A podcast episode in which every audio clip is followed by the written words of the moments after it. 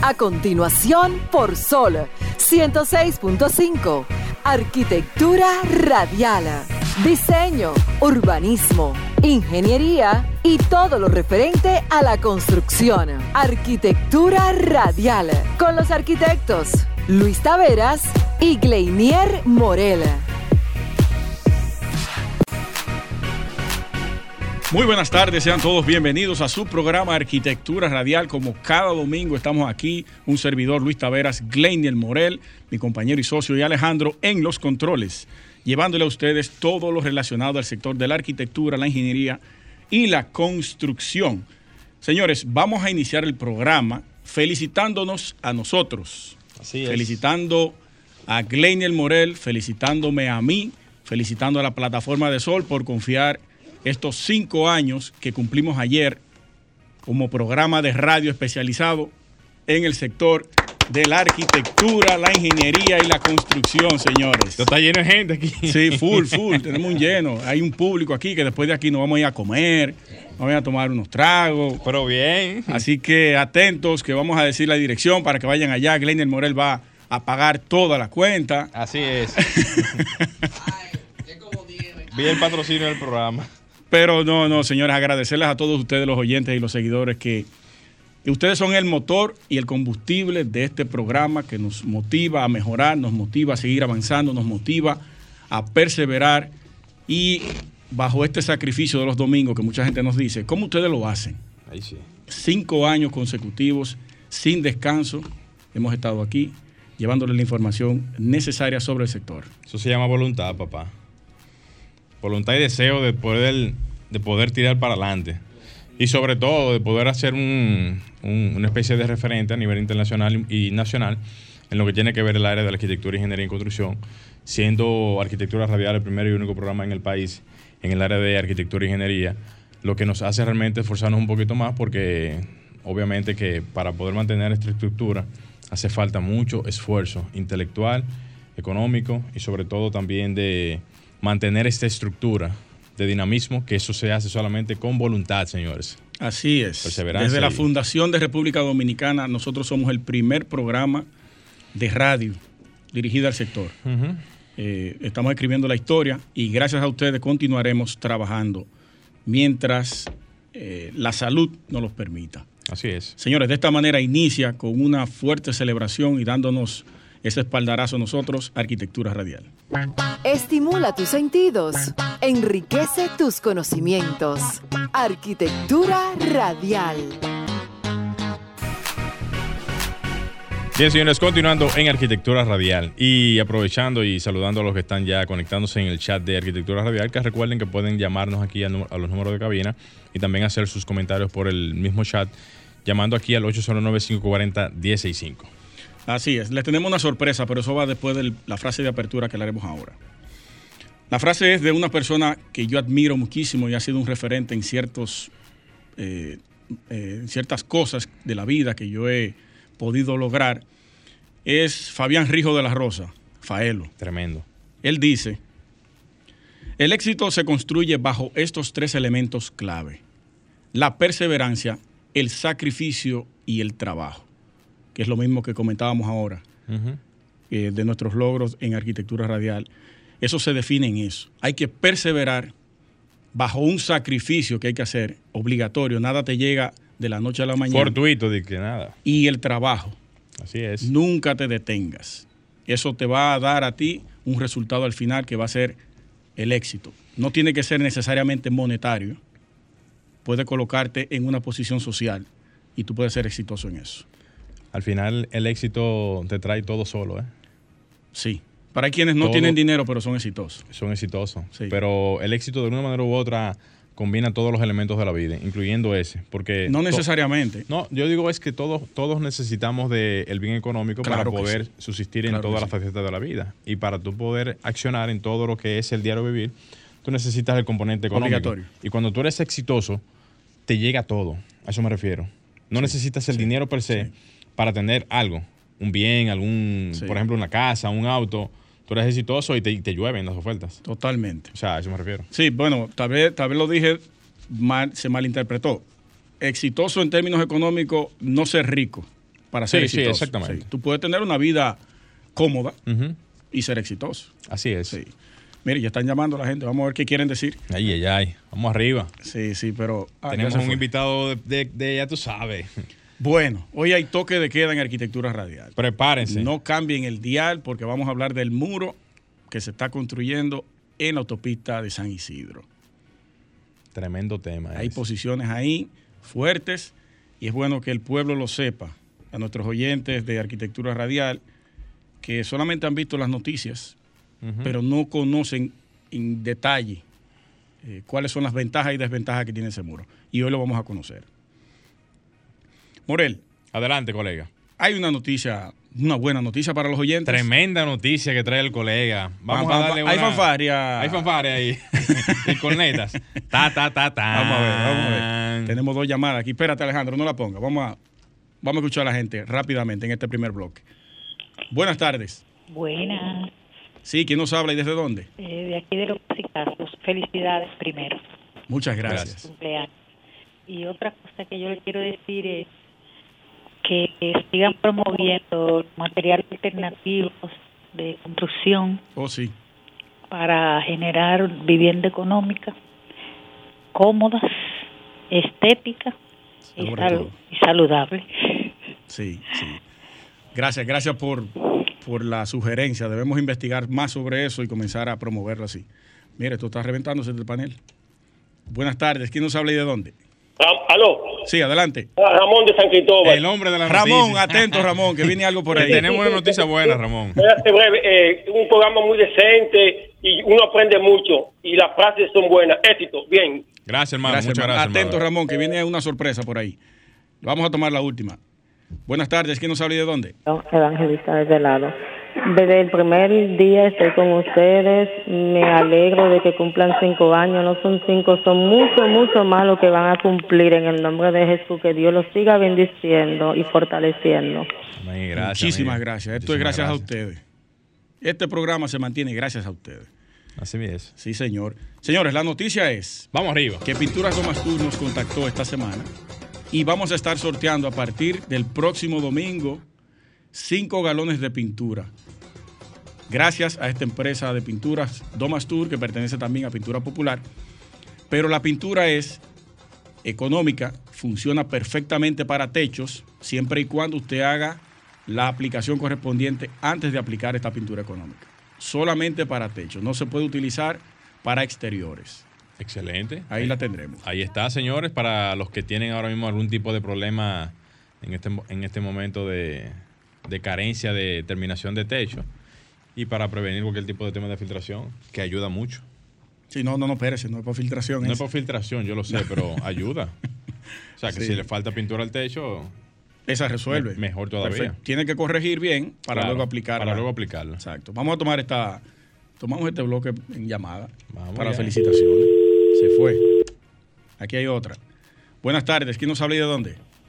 Buenas, Ana Pérez, ¿De dónde, Ana? de Villamella, Adelante. Adelante, Ana. ¿sí? Sí, puede continuar. Adelante. Bueno, primeramente quiero eh, darle una felicitación por, por este programa tan importante que ustedes tienen. Gracias.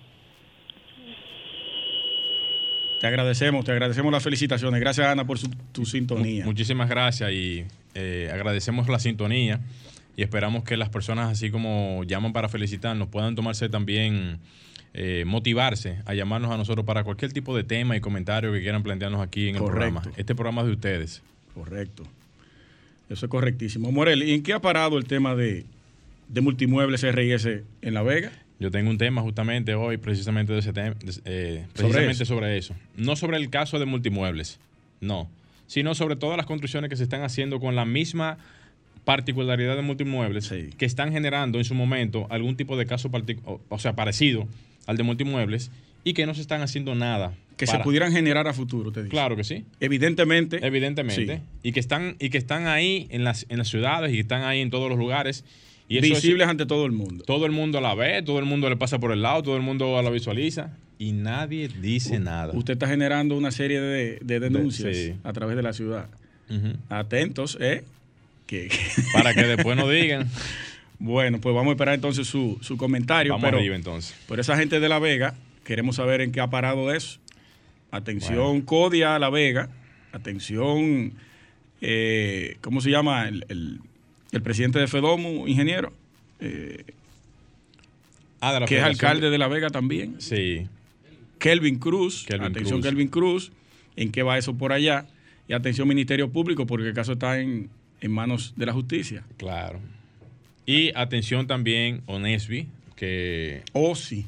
que tuvo una importante participación en eso. El informe, ¿dónde está? Al ingeniero Reyes Madera, nuestro amigo, eh, colega, eh, profesional de la ingeniería, que nos encantaría saber en qué está ese, ese procedimiento de la evaluación que se va a entregar en su momento para lo que fue ese levantamiento que se hizo de ese... de- Vamos a tratar del próximo domingo, si podemos hacer una llamada al ingeniero que nos comente algo sobre eso. Perfecto, sería importante eso. Sí, sí, y que nos puedas ahorrar. Yo creo que el ingeniero en pocas ocasiones ha dado importantes informaciones de, de esa, de, de ese caso, porque en su momento él dio declaraciones, pero Sí. luego de ahí, que yo sepa, no he visto ningún tipo de declaración y sería importante que nos pueda arrojar, aunque sea algo, del procedimiento en que está ese, ese expediente de multimuebles. Vamos a conversar con él en la semana y tratar de comunicarnos el próximo Vamos fin arriba. de semana.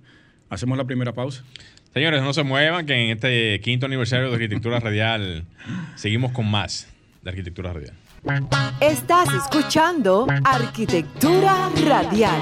Ya volvemos. Sergecons tiene la capacidad de brindarte servicios profesionales de estructuras metálicas, construcciones, grúas, plantas eléctricas, plataformas y elevadores eléctricos. También contamos con el servicio de ManLift. Llámanos al teléfono 809-274-8878 o escríbenos al WhatsApp al 809-935-1488. Estamos en Instagram como Sergecons RD. Danos la oportunidad de Somos arte, somos alegría, somos amor. Somos cultura, somos Santo Domingo, la primada de América, con 142 parques y plazas renovados para ti. Alcaldía Distrito Nacional. Si necesitas comprar cualquier equipo de excavación, herramienta o vehículo de transporte pesado fuera del país y solo tienes pesos dominicanos, en Agente de Cambio Rijo y Asociados tenemos la solución. Compramos y vendemos dólares, euros, libra esterlina y cualquier otro tipo de moneda. Estamos ubicados en la Juana Saltitopa, calle esquina Ana Valverde, número 173, con los teléfonos 809-686-6431. Allá está Faelo, con un alto personal capacitado para atenderte. Agente de Cambio Rijo y Asociados, donde su dinero está asegurado. Generamos el cambio poniendo toda nuestra energía. Cada trabajo, cada proyecto, cada meta, solo se logra con energía. Energía positiva, energía generada, energía distribuida. La puedes ver en los ojos de la gente que trabaja para llevar energía a todos nuestros clientes. Usemos la energía de manera responsable y eficiente. Trabajemos juntos para eliminar el fraude. El compromiso es que todos paguemos la luz a tiempo para tener energía todo el tiempo. Juntos lo lograremos. Edesur, energía positiva para ti.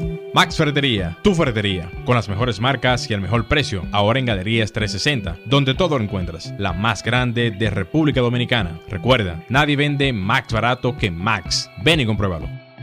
Gánale a las filtraciones con Domatechos, el impermeabilizante 100% elastomérico para techos y paredes. Te resiste en condiciones de calor extremo, lluvias y ambientes críticos. Pinturas Domastur, basta con una mano.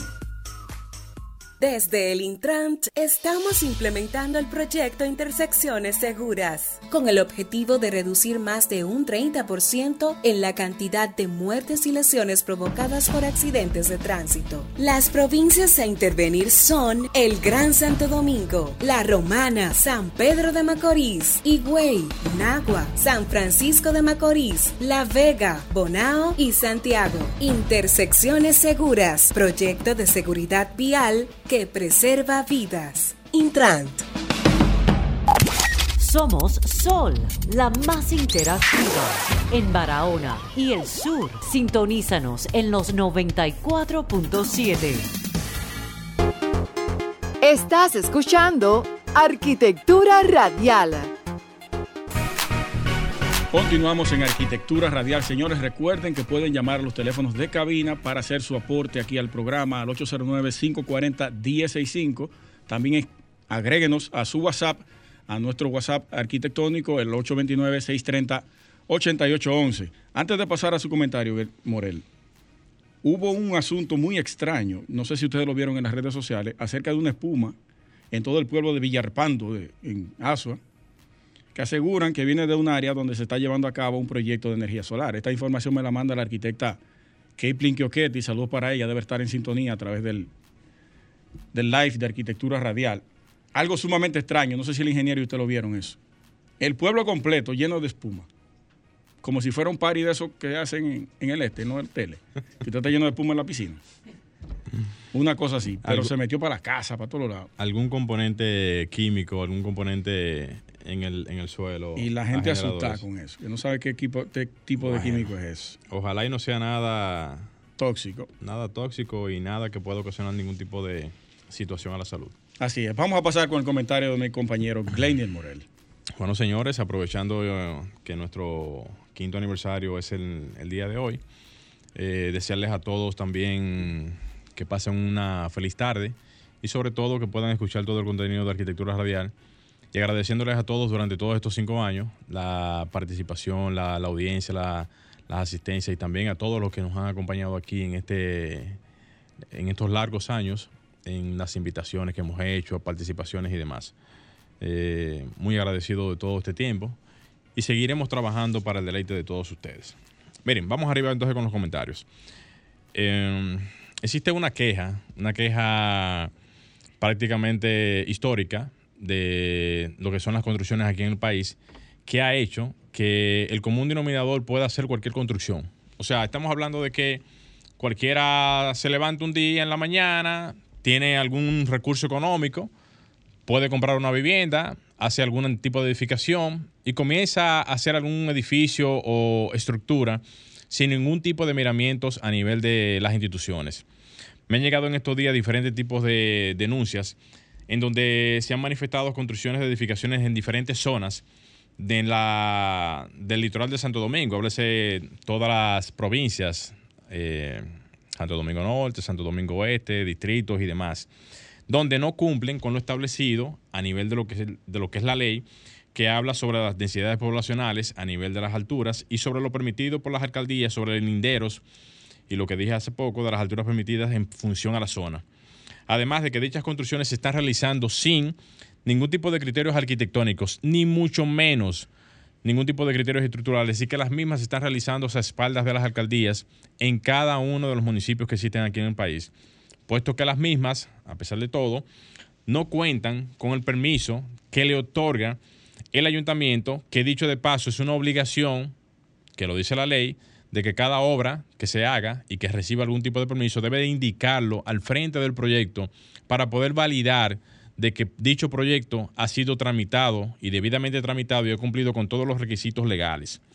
También estas edificaciones se están levantando, inclusive desde los primeros niveles, cosa que pasa mayormente cuando una persona tiene una vivienda, ya sea de un piso, dos pisos, si en su eventual caso, dependiendo de la zona, la vende y posterior a eso, quien la compra, ya sea una persona que tenga algún tipo de interés en vivir o algún tipo de interés en hacer o montar algún tipo de negocio, comienza a hacerle adecuaciones o comienza a crecer vertical o horizontalmente la edificación sin ningún tipo de miramientos de lo que son las fundaciones y el nivel estructural de las primeras dos plantas o la primera planta. ¿Haciendo qué? Haciendo uso de una estructura que no cumple o de seguro no ha cumplido con ningún tipo de especificación estructural para el levantamiento de la misma. ¿Provocando qué? Provocando una inseguridad desde los cimientos hasta los niveles ya posteriores y no garantizando el debido cumplimiento de cada uno de los pasos que se deben de hacer en los temas de tramitación de proyectos. Tenemos que recordar, y ahí es que voy entonces al tema del caso del eh, eh, multimuebles en La Vega, que ya ese evento ya pasó y ya ha pasado en otras circunstancias no conocidas por la población por el tema de la poca información que se tiene audiovisual y de recopilación de datos, pero el caso de multimuebles generó un impacto a nivel nacional. Ese caso se conoció a nivel nacional. En donde en materia de construcción eso debería de ser un antes y después en materia de notificación de construcciones informales aquí en el país. ¿Por qué yo digo eso?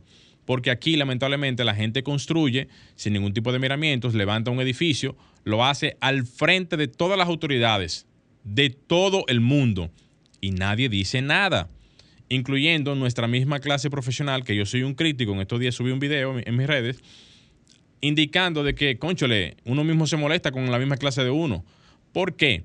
Porque miramos los proyectos, le pasamos por el lado, lo miramos, sabemos que no está dentro del rango de la formalidad, por lo que ya expliqué al principio, de que cada proyecto debe tener una información al frente que diga y valide que ha sido tramitado, debidamente tramitado, y que por tanto se incluye también la información del profesional que vaya a hacer el proyecto para validar la información técnica que diga que va a estar al frente una persona que tenga conocimiento de todo lo que se vaya a hacer a nivel estructural, a nivel arquitectónico y demás. Y eso no se hace. Entonces, si usted ve la obra y sabe que no cumple con esto, notifíquela, pase la información.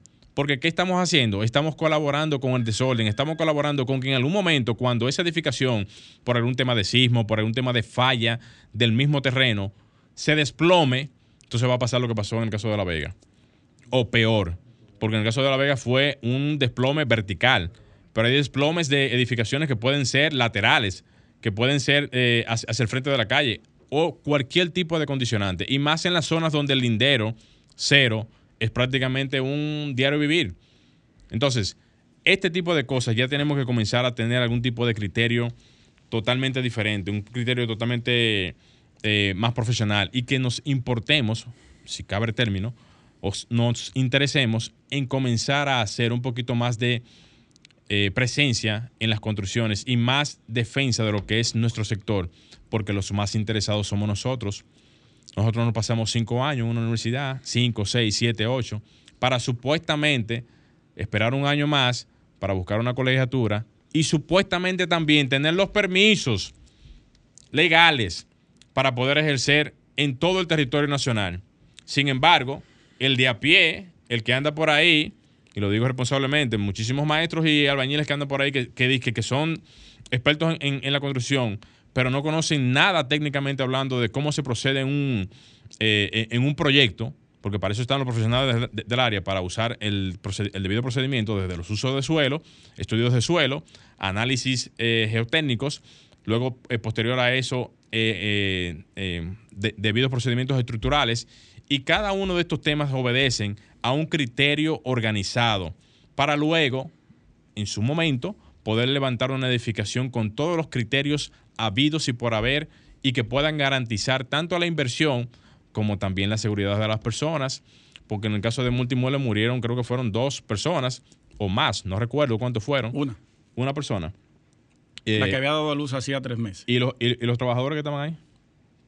De eso no hablaron.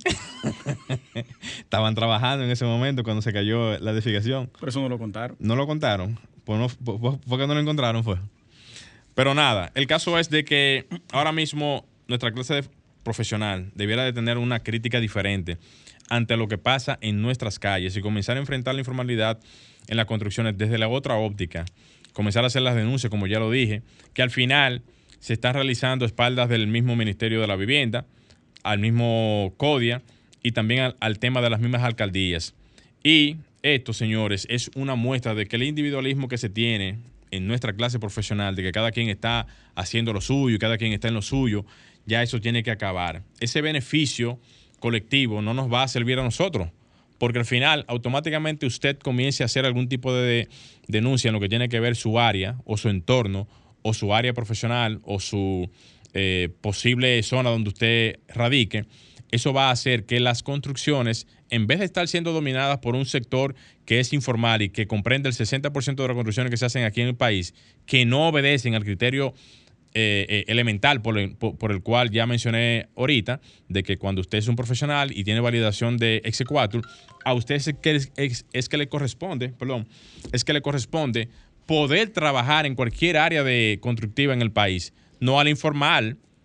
A ellos no. A ellos lo que les corresponde es someterse a la obediencia con el, profesional para poder trabajar y nosotros darle la formalidad que ellos requieren. Porque nosotros necesitamos de ese grupo informal y llevarlo a la formalidad. Somos nosotros, no ellos. Entonces, Nosotros ahora mismo lo que estamos es de espaldas a esa realidad y tenemos que vernos ya, definitivamente ya, en ese, en ese espejo. Si no, vamos a ser desplazados por una realidad innata. Hasta aquí mi comentario. Vamos a hacer un pequeño cambio, Alejandro, para entrar de una vez con el comentario de Luis Taveras. Señores, continuamos en Arquitectura Radial y de inmediato vamos a darle paso al comentario de la tarde de mi colega Luis Taveras. Muy bien, señores, hoy yo quiero traerle el tema, lo voy a hacer lo más rápido posible porque tenemos a nuestro invitado aquí sentado y su tema es muy interesante. Sobre la ley de inquilinato que se aprobó recientemente en la Cámara de Diputados y que ha creado un revuelo ante la sociedad por algunos puntos que no están del todo claros. Están ahí, pero no están del todo claros porque afecta a los intereses del propietario del inmueble.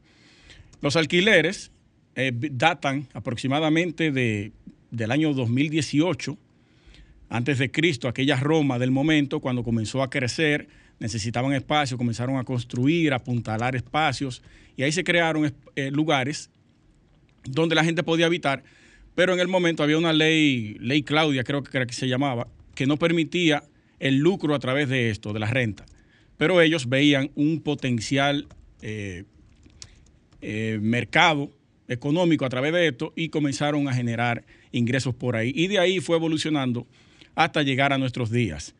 Resulta que en la ley de inquilinato que nosotros hemos aprobado a través del Congreso, que son los representantes del pueblo, o sea, nosotros, hay varios artículos que yo saqué y voy a leerlos rápidamente para que usted puedan entrar en contexto y entiendan un poco de lo que se está debatiendo en todos los medios. En el artículo 10, que dice pago de alquiler en moneda extranjera, dice, en los contratos de alquiler en los que las partes hayan pactado la renta en moneda extranjera, el inquilino tendrá la opción de ejecutar el pago de la renta por su equivalente en moneda nacional, conforme a la tasa de cambio establecida en el Banco Central. En el párrafo 1 de ese artículo dice, en ningún caso podrá el propietario exigir el pago anticipado de más de una mensualidad de renta. Ahí está uno de los puntos encontrados de toda la sociedad, que muchos dicen que el gobierno o el Estado no puede imponerle a ellos cuánto debe cobrarle a su inmueble a un inquilino. Y ahí estamos totalmente de acuerdo. No es posible que usted haga una inversión de una vivienda para renta, entonces porque el Estado entienda de que todo el mundo tiene la necesidad de adquirir o de mudarse en un lugar, usted tenga que solamente cobrarle un mes eso ahí no estamos de acuerdo. Usted necesita una garantía mayor para poder rentarle a una persona que no sea un solo mes de renta. Eso por un lado. El segundo párrafo de, mismo, de ese mismo artículo dice, cuando deba pagarse una comisión por concepto de alquiler, corresponderá al propietario o su representante legal. ¿Qué significa eso? Que ya el, el corredor que se coloca para buscar los clientes y rentarle esa propiedad al dueño, ustedes saben que nosotros teníamos que dar dos más uno, dos al propietario y uno al corredor. Ahora no, ahora eso va a correr y eso está a favor del inquilino, va a correr eso por el propietario. El propietario es quien va a tener que buscarle el dinero a ese corredor que él contrató para poder buscar el cliente de ese inmueble. Ya no va a ser el inquilino, pero tenemos la disyuntiva ahí de que solamente va a ser un solo depósito. Y tú como propietario no te conviene recibir un solo depósito. Ahí tú estás perdiendo. Eso por un lado. Entonces tenemos el artículo 14, terminación del contrato por el inquilino, a favor del... Deja ver.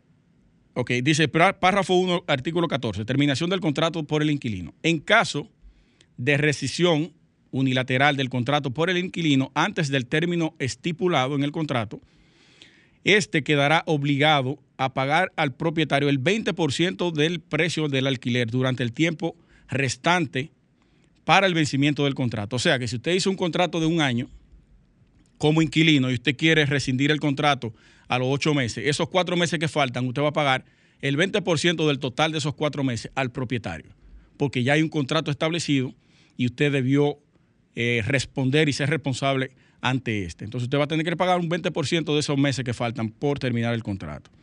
El artículo 15 dice terminación y renovación del contrato por el propietario.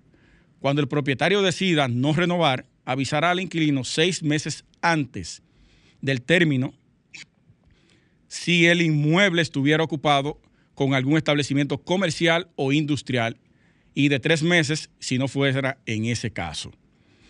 El artículo 20, yo tengo un caso con esa, con ese artículo 15, que todavía eso está, pasó ahora a la Cámara, al, al Senado, debe ser aprobado ahí para convertirse, entonces se pasa al Ejecutivo y ahí se convierte en ley. Pero ahí yo tengo un caso, quiero detallarlo rápidamente ahora, y es que hay unas personas que están en un establecimiento comercial ya como punto comercial y ellos han entendido que ellos fueron los que crearon ese punto comercial y no es así. Tenemos dos años peleando sobre la, la- el salir de ahí, de, ese espacio. Y ellos le han dado larga a ese tema, se le pidió hace más de un año, pidieron prórroga, se le dio prórroga y la ley está protegiendo al inquilino y ahí tenemos una debilidad fuerte, muy fuerte, porque el propietario no tiene fuerza para poder retirar o remover un inquilino en ciertos espacios, porque la ley lo ampara. Aún dándole el propietario el tiempo estipulado mucho más o por encima del estipulado en, en la ley. Y aún así están renuentes. Ya está eso en legal, posiblemente en los pocos meses, ahora, antes de que se vaya el año, podamos tenerlo fuera y realizar una, una remoción, una construcción ahí, porque también la ley lo establece, y no, no lo voy a leer aquí, que si el propietario necesita hacer una remodelación o reconstrucción del espacio que se alquiló, tiene todo el derecho de pedirle el inmueble al inquilino y proceder a la construcción. Luego de terminada o durante, se llega a un acuerdo de que si el inquilino quiere volver al mismo espacio, entonces se llega a ese acuerdo y vuelve y retorna al, al espacio que tuvo anteriormente. Y los ajustes de precio, bueno, ya eso se pondrá de acuerdo el dueño y el inquilino. Y para cerrar el tema, el artículo 20 dice, plazo de entrega de la garantía. Presten atención aquí. Los propietarios o sus representantes depositarán ante el Banco de Reserva, ya no será el Banco Agrícola de la República Dominicana, las sumas entregadas por los inquilinos por el concepto que se estipula en el artículo 19. A ver si lo tengo aquí rápidamente el 19. Sí. Dice garantía de pago de alquileres. Los propietarios y los encargados de casa, apartamentos, edificios, oficinas y espacios físicos para el alquiler en las zonas urbanas y suburbanas o de almacenes, naves industriales o similares depositarán ante el Banco de Reservas las sumas que exijan a los inquilinos como depósito en el contrato original. Y retomo el artículo 20. Junto con un original y copia del contrato de alquiler en un plazo no mayor de 30 días a partir de la entrada en vigencia de ese contrato. El banco llevará un registro de los contratos depositados. También hay un párrafo dentro de ese artículo que dice, el Banco de Reservas remitirá una copia del contrato de alquiler al ayuntamiento correspondiente al domicilio del inmueble. Y el párrafo 2 dice, para recibir el pago de la garantía deberá depositarla una copia ante el ayuntamiento correspondiente de la misma. Eso significa que ya no va a ser ante el, el Banco Agrícola, sino vamos a hacer los depósitos ante el Banco de Reserva. ¿Qué va a pasar ahí con ese dinero? O con, con un dinero, no, retomo. Si usted no hace el depósito antes de ese mes de- de- del dinero que se le depositó, usted va a ir generando una multa de 20% del monto total del alquiler. Y luego de tres meses usted va a, va a ir pagando un 1%. Ese dinero de multa va a pasar entonces al MIBE que va a generar lo que es eh, bienestar a través de vivienda y ese tipo de cosas. Eso, eso lo vemos bien, la parte de la utilización de ese dinero. Y como el tiempo no nos va a ayudar, voy a dejar el comentario hasta ahí. El próximo domingo puedo darle continuidad con un poco más de tiempo para poder conversar con nuestro invitado de la tarde. Vamos al cambio y regresamos en breve.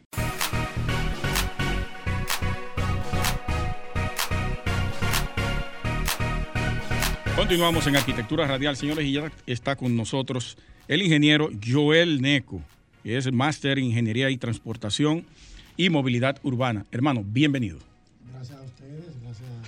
Gracias a ti, hermano, por la oportunidad de poner nuestro granito de arena, de darle conocimiento a la población de los temas que uno maneja. Así es. De inmediato vamos a pasar con el tema. Bueno, el sí. tramo de, de la autopista de San Isidro. Sí, quiero aprovechar el espacio para hacer, como dice, el preámbulo rápido para Sí. que la gente entienda de- Entre en contexto, el, el por qué. Este es un proyecto que no es nuevo. Esto es un proyecto que ya estaba en carpeta, de hablándose desde el 2010 y se estaba ejecutando 2014-2015 en su primera etapa, que es la- el mismo tramo de la misma vía que va desde, vamos a decir, desde la 19 hasta la Charles de Gaulle, y la segunda etapa sería desde la Charles de Gaulle hasta la base de San Isidro. En ese trajín se le cambia el concepto a la vía totalmente, no como se ha querido decir que era por tramo, totalmente a Avenida Coronel Rafael Tomás Fernández Domínguez. Y se ejecutó en inicio como una avenida tipo bulevar, que fue un acierto, porque es una zona comercial rodeada también de amplias zonas residenciales. Eh, tenía tres, iba a tener tres carriles y tres carriles como está hoy. Exacto. Y la segunda etapa, y así lo dicen artículos que hay ahí, iba a ser del, del mismo ancho, 3 y 3. ya ustedes pueden ver el boom, mucha gente lo reconoció, incluso hay gente que dice, es la Churchill de Santo Domingo Este. ¿Por qué? Porque en ese primer tramo tú tienes las las grandes cadenas de supermercados, grandes plazas, y se nota un crecimiento y la plusvalía de la zona totalmente. se disparó. Se lo digo porque yo tengo desde los cinco años que viví en la urbanización Italia. O sea que la historia de, la, de, la, de, la, de esa vía la conozco. Entonces, ¿qué pasa? La gente ya tenía una expectativa, viene la muerte trágica de Juancito, que era quien llevaba ese tema, y eso se, se- se cae, Se pone en hold, o sea, la segunda etapa.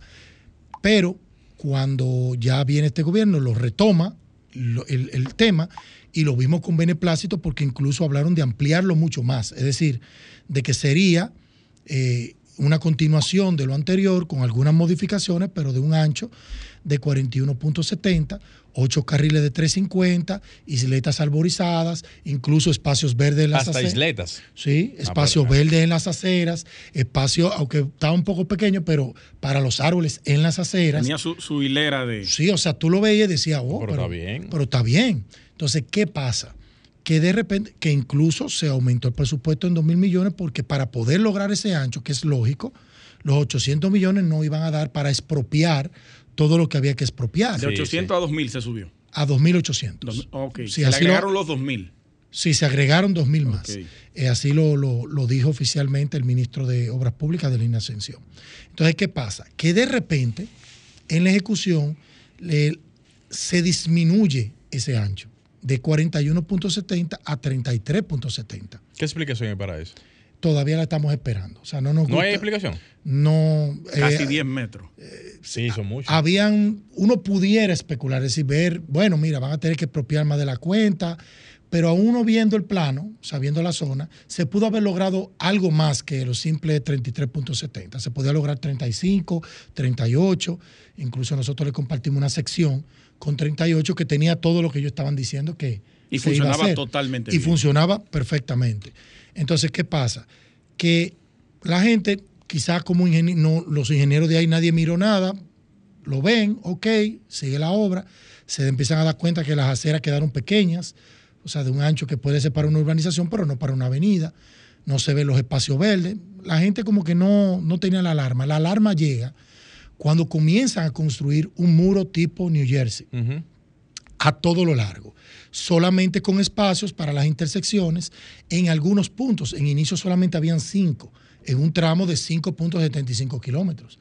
Y entre intersección e intersección, el muro era totalmente corrido, es decir, no había un paso peatonal Muro ciego. eh, bajo, ni a nivel ni, ni a sobrenivel, para pasar a las personas en una separación de más de un kilómetro. Solamente hay que dividir en promedio la longitud entre esas cinco. Luego empezó ¿verdad? la gente a protestar, se abrió otra, Lógico. seis intersecciones, pero aún seguían siendo muy largas porque no había, no se visualizaba los espacios para la gente cruzar. Eso fue lo que en inicio causó el choque. No, no necesariamente de que, bueno, yo para dar la vuelta montado tengo que irme muy lejos. Wow, eso fue por la experiencia del usuario. Exacto. Oye, oye, la experiencia del usuario. Exactamente. Entonces luego nosotros nos involucramos porque un compadre mío también vive en la zona. Me dice, mira, va a haber una socialización que Obra Pública le quiere mostrar porque las protestas estaban creciendo. Y nosotros fuimos a hacer un aporte técnico a la socialización y ahí vimos unos nuevos cambios, o vamos a decir una nueva presentación, aunque nunca hablaron del ancho reducido. Del proyecto original. Ajá, nunca hablaron del ancho reducido, simplemente dicen, va a haber los ocho carriles, pero serán ahora de 3.30, 3.30 metros, y tendrá un muro y tendría una isleta de dos metros para separar el, vamos a decir, los- el sentido norte en dos secciones, uno de marginal y otro, vamos a decir, que en el centro, en la misma dirección totalmente. Ahí dijeron, solamente serían ocho intersecciones, se aumentaron, aún la consideramos pocas, pero hay que decirle, para decir fiel a la verdad. con sus semáforos y todo eso. No, solamente dijeron cuatro semáforos, sistema de semáforos en ocho. Eso fue de las cosas que nosotros le aclaramos. O sea, por el flujo que usted espera ahí y por las características de giro que va a tener la zona, Que se va a producir ahí. es ilógico que haya ni siquiera una intersección sin semáforo, semáforo. porque justamente en el tramo 1 de la etapa 1, en las únicas intersecciones donde hay problemas justamente donde no hay semáforo, por el volumen de vehículos que se intersectan ahí y la cultura, la cultura de nosotros de no ceder el paso. Nosotros le hicimos ese señalamiento, pero nos llamó mucho la atención de que se violara algo muy normativo y de ley, y así lo hicimos saber en las redes, que es, es el inicio. O sea, ¿cuál es el espacio seguro? Ya que estamos hablando de cruzar hacia el otro lado, donde tú tienes ocho carriles, quizá interrumpido por la isleta, pero ya hay seis carriles, la norma dice que en cuatro tú tienes que hacer una bahía segura para que el que cruce pueda pararse y después terminar Eh, el cruce. Explícale al público qué es una bahía segura, rápidamente, para que lo entiendan. Bahía Segura, vamos a decir, tú puedes tener una isleta, puedes tener un bulevar, incluso aquí en la 27 de febrero, que alguien lo usó de comparación. Cuando ustedes se dan cuenta, llegando a la intersección, ustedes ven que tiene un pequeñito bulevar, que no es pequeñito, mide el ancho del túnel, y tienen pasos bajos. Ya. Aún, por ejemplo, en la Gómez, que tiene el paso elevado. Claro está, las personas deberían usar el paso elevado y solamente las personas con movilidad reducida, en los cuales están incluidas las discapacidades. También usted y yo, si tenemos un yeso en una pierna, ya nos convertimos en una Ya. persona de movilidad reducida. Una embarazada con gestación tardía, o sea, ya en sus últimos meses, es una persona de movilidad reducida. Tú no puedes ponerla a subir todos esos pisos por el peligro de la caída de los escalones. Claro. Entonces, ¿qué pasa? Por eso ustedes ven que tiene eso, para cumplir con esa norma, que es una norma de ley. Me explico. La ley 513 sobre discapacidad obliga en lo que se crea la gran norma general, que esperamos aparezca algún día, desde el 2013, dice, cumplan por lo menos las normas de accesibilidad que están en el reglamento 007. Ese que conocemos muy bien, que es mucho más viejo todavía. Entonces, dice justamente, hasta lo tiene bien gráfico, bien aplatanado, y por eso lo compartimos, que te pone tu isletica de 1,20 diciendo este es el mínimo y te pone el tamaño de la silla. Es decir, que hasta la silla la ponen que mide 1,10 y ustedes saben que 1,20 no, es que, le, que no es que le deja mucho espacio. Pero por lo menos para él o hasta para una persona, y en este caso, dado que son limitados, va a haber varias personas. O sea, alguien se parará adelante y otro detrás. Cuando yo voy y mido, porque no hablo por hablar, yo fui a la zona y medí todo. A medir la realidad. Sí. Y hasta subí un video, medía 45 centímetros, o sea que tampoco es el muro de jersey más ancho que hay. Es 45 centímetros que mide. Y yo decía, ni a mí, que yo me pare de lado, me va a cubrir. Imagínese a otra persona que esté al lado mío. Claro. Y en los cruces donde hay niños, imagínense que se tengan que poner alineados. No, no, no. el eso- que se quedó detrás quedó No, no, no. ¿Cuánto tenía el Expuesto que lo choquen. entonces, las normas justamente velan por eso, es para evitar eso. Y nosotros le hicimos un llamado porque nos llamó la atención que como el ministerio justamente que tiene que velar porque eso se cumpla, porque es un reglamento de obras públicas.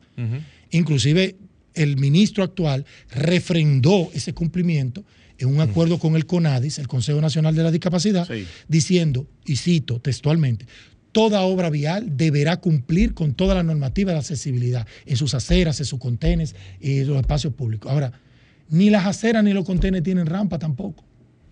O sea que fue una franca violación. Entonces yo siempre he querido separar la emoción Grave. de la realidad normativa y legal. Y sí puedo decir que, claro, con mucho pataleo y mucha lucha, me ha costado hasta discutir, porque Obra Pública en inicio, lamentablemente, en vez de acoger eh, esas, esos señalamientos que son válidos, Sugerencias y eh, aportes. había una ola mediática y seguían continuando con la narrativa que violaba la ley. Sí. Es decir, sí, porque el muro es un espacio seguro para que la gente descanse y se pare. Yo decía, pero 45 centímetros no son seguros ni para una persona. Vimos el video que tú subiste. que tú acabas Exactamente, de o sea, eh. ¿Y cuánto tenía el paso entonces? ¿45 el jersey y el paso a cruzar?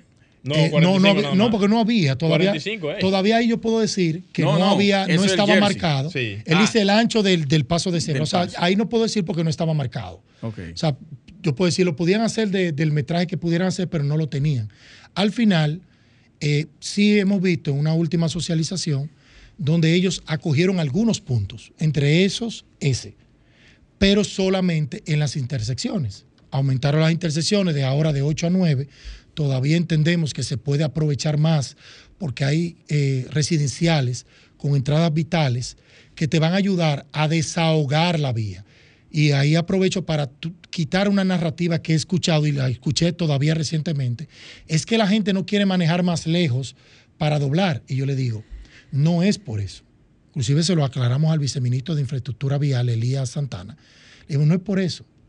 El ingeniero de tránsito ve cómo se va a mover las personas. Es decir, la mayoría de vehículos que se van a mover hacia allá van a retornar en U. ¿Y qué dijo el ingeniero Santana referente a eso? Eh, su respuesta no fue como la más correcta. Eh, ni ¿Se puede decir técnicamente. No, me lo, evi- me lo evito, pero ya ustedes pueden imaginarse. La respuesta fue, ya mis ingenieros lo calcularon. Entonces yo le dije, bueno, si se lo calcularon, lo calcularon mal. ¿Por qué? Porque si hay un giro, un movimiento en un semáforo que tú tratas de evitar y llevar al conteo de diseño, es justamente el giro en U. Por eso ustedes ven que muchos expresos tienen un retorno en U Claro. antes de llegar al Del semáforo. semáforo, O sea claro. que eso para mí era, eh, como dicen, Vital. vital tema básico de ingeniería de tránsito. Por eso no quise ni denostar a sus ingenieros. Y ahí se puede porque la vía es ancha, es Esa- amplia. Exactamente. Lo que pasa es que ya hay un tema. Por no haber movido, decidido no mover las torres de transmisión, crearon una isleta, salvo en un punto, que es el tramo frente a la cayena, que había unas caobas eh, centenarias ahí, Que no se pueden tocar. que yo soy de lo que digo, hay veces que hay que sacrificar ciertas cosas y había que mantenerlas, pero no toda la vía es así, es una sección, pero ya toda la vía va a tener esa isleta que recorta dos carriles el giro y ellos tampoco lo sabían, eso lo dije yo en la socialización, no van a poder girar hacia adentro. Y la gente de por ahí empezó a darse cuenta de ese problema. Tuviera isleta central o no, porque tú te ibas a girar a dos, lo que te obliga a girar a la marginal. Entonces, en la marginal, ¿cómo tú retornas al centro? Si luego más adelante tú quieres doblar a la izquierda. Hay un plano de eso. Eh, ellos lo van a presentar. Yo tengo grabaciones, le pedí permiso a él mismo por asunto, ¿verdad? Meramente, Sí, primero, claro. ética y ética y, y- y legales, pero él me dijo que sí, yo lo tengo, algunos lo he compartido, pero prefiero que esperar, porque así lo prometieron, que ellos. Presentaran todo. Claro está, todavía mantengo la esperanza a través de otros viceministros del mismo ministerio, de que escuchen otras mejoras, como las que estoy planteando, de que todavía puede hacerse a la vía que son de asuntos meramente de diseño, de flujo, para evitar conflictos, porque todavía veo que en su decisión de giros están mandando cruces de conflicto entre la marginal y la otra que van en el mismo sentido, porque en el mismo verde chocarían con los giros. ¿Y qué distancia tiene, antes de irnos, Alejandro, los pasos peatonales terrestres, uno de otro? estarán justamente, correctamente, en ambos lados de las puntas de las intersecciones y habrán otros intermedios entre 200 a 250 metros. No está mal. Lo malo está que estos, cuando digo no está mal, es que no está idóneo, pero tengo que verlo. Es desde- aceptable, sí. es aceptable porque lo aceptable sería entre 150 por, por un asunto de volumen de gente. Sí, exacto. Porque entonces tú tendrías que hacer un paso muy ancho, que era lo que se refería a Tavera ahorita. Entonces, para evitar hacerlo muy ancho, que ya yo vi que le están poniendo unos tubos, porque sabemos que los motoristas lo utilizan para meterse, eh, te puede traer quizá un problema y es mejor seccionarlo. Lo malo que vemos es, y se lo señalamos, hay un video de eso, que sería con el mismo muro. Solamente piensan modificar el muro solo en las intersecciones, a 40 metros de ambos lados, pero en todo el trayecto, es decir, en el 90% Se de lo que sería igual. la división, Es lo mismo. sería el muro. Entonces, hay personas que lo aceptan, pero la gran mayoría, porque estoy en sus chats comunitarios y los escucho, ellos entienden que debió ser lo que debió ser en inicio, es decir, tipo bulevar con isleta. Continuar- Aún- continuar el tramo 1. Por lo menos. aún siendo una isletica, como la que piensan hacerle en la intersección. O sea, fíjense a lo que está cediendo la comunidad, que fuera pequeña, pero hay un asunto de tiempo que ustedes saben que muchas veces se meten en las decisiones técnicas, que también la comprendemos. Y el tiempo no nos ayuda hoy. Exactamente. Ya llegamos a la parte final. Eso es para que ustedes vean. El tiempo es vital, señor. Eh, Eso es va- hay, que, hay que abrirle otra invitación a, a Joel. Sí. No, claro, Y claro. brindarle el tiempo, porque. Exactamente. no Sí, porque me imagino que cuando presenten la nueva propuesta, Sí, sí, sí, sí. vendrán nuevas, las nuevas opiniones con el tema. No estaría mal aprovechar en ese momento cuando ya se haga la propuesta ya oficial ya de- del ministerio, que Ahí, tú pases por aquí y hagas tus recomendaciones, Dicho y- observaciones. dicho y hecho. Excelente. Bueno, Perfecto. Señores, muchísimas gracias por estar con nosotros este día de celebración del quinto año de Arquitectura Radial, su aniversario. Eh, nos vemos ahí en Catalonia. Glenier Morel va a invitar Yo, te- tenía pueda una diligencia que hacer y, y- y yo escuché, dijeron, dijeron Patagonia, por lo menos hay unas tapas. Y Ay, ay, ay, ay, ay, ay. Señores, hasta el próximo domingo. Qué tremendo. Vamos Pásenla bien. Y hasta aquí, Arquitectura Radial, con Luis Taveras y Gleinier Morel, por Sol 106.5.